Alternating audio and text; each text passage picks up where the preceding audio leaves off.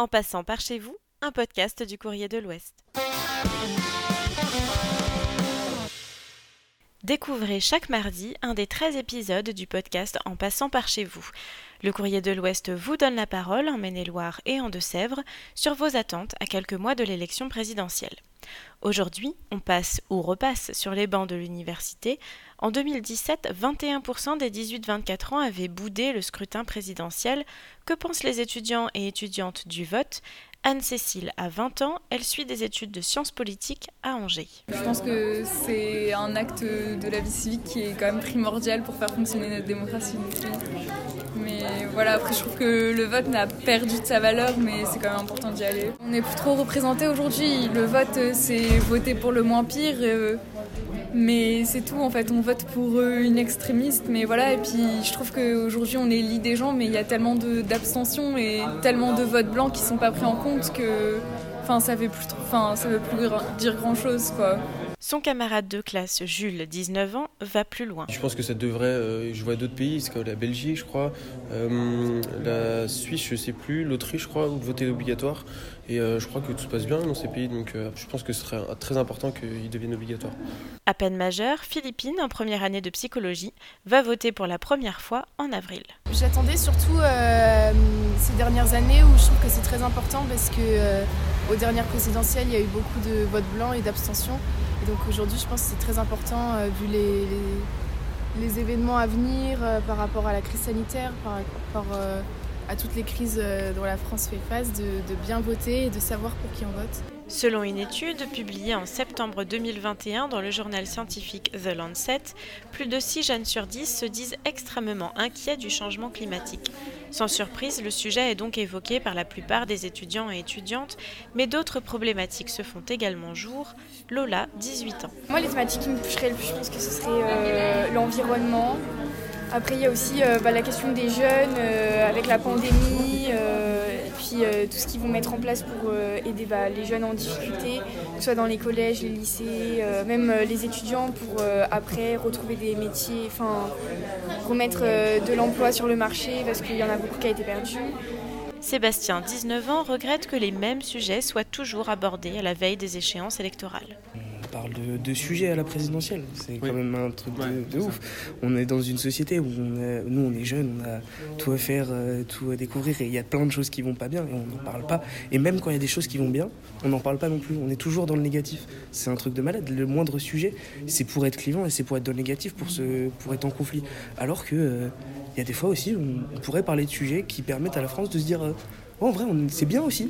Tu vois, on est d'accord, euh, ça et ça, on est d'accord, on est deux humains, on n'est pas du même parti, on est quand même deux humains, deux Français, et on considère que ça, ça marche. Moi, c'est des thématiques euh, genre euh, l'éducation, l'éducation des, plus jeunes, ou l'éducation de nous, les, les, les, parents pauvres du Covid, les étudiants. Pour moi, je considère que ça reste un, ça reste un vrai fait. C'est des sujets où, oui, on a une belle éducation en France, mais qu'il y a plein de choses à faire, au-delà de juste augmenter, doubler le salaire des profs, bien sûr.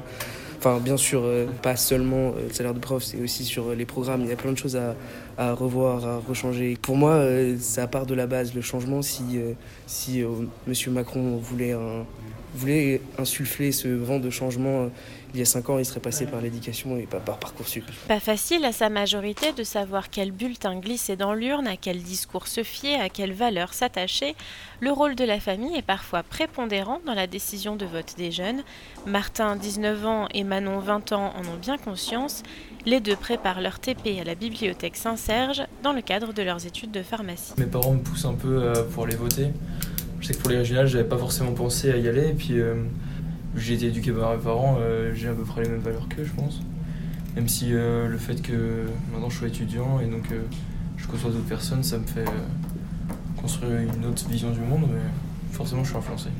Bah, je pense, moi ce qui m'a marqué, c'était la précarité étudiante. Le fait de voir les gens, enfin, des étudiants qui n'avaient pas la possibilité de bien manger ou bien se chauffer, etc. Je pense que ça m'a influencé et genre, je vois vraiment l'intérêt des, des allocations. Quand j'étais petite, euh, oui, mes parents me parlaient bah, ah, toujours en nous laissant euh, liberté de, penser de tout ce qu'on voulait, mais euh, ils nous faisaient comprendre qu'est-ce qui, comment fonctionnait la droite, comment fonctionnait la gauche, et c'est comme ça qu'on s'est fait nos petites idées. Un petit peu influencé par les parents forcément, mais en soi, oui et non.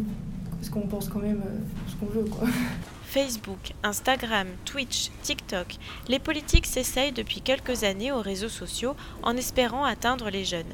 Cette stratégie est-elle gagnante? Aymen, 19 ans, en prépa physique, livre sa vision. Aujourd'hui, c'est vrai qu'il y a quand même des efforts qui ont été faits, bah, déjà comme vous avez cité avec euh, les réseaux sociaux. Bon, c'est pas le meilleur moyen, comme à la base les réseaux sociaux c'est un divertissement, mais bon, euh, par exemple, il y a eu quelques mois, c'était euh, le ministre de l'économie, le ministre des Affaires intérieures, etc., qui, ont répondu à des questions sur Snapchat. J'ai trouvé ça pas mal.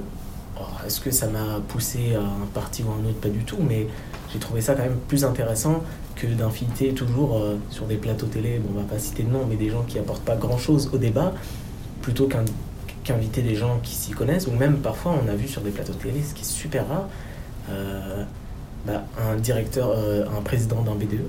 Je pense que c'est les personnes qui peuvent le plus représenter des étudiants, plutôt que des gens qui sont vraiment dans leur fauteuil et qui voient pas trop ce qui se passe. C'est sûr qu'ils sont éloignés, mais je pense le problème, ça soit pas qu'ils soient éloignés, parce que je peux comprendre, c'est pas du tout leur domaine, c'est pas ce qu'ils font dans la... Ils sont pas étudiants, mais euh, une solution, ça serait quand même, je pense, d'ouvrir la parole aux jeunes, de les laisser s'exprimer, plutôt que euh, de parler à leur place. Et c'est précisément ce que nous avons souhaité faire dans cet épisode. Rendez-vous la semaine prochaine, nous passerons cette fois prendre un café au bar tabac à Beaugé en Anjou.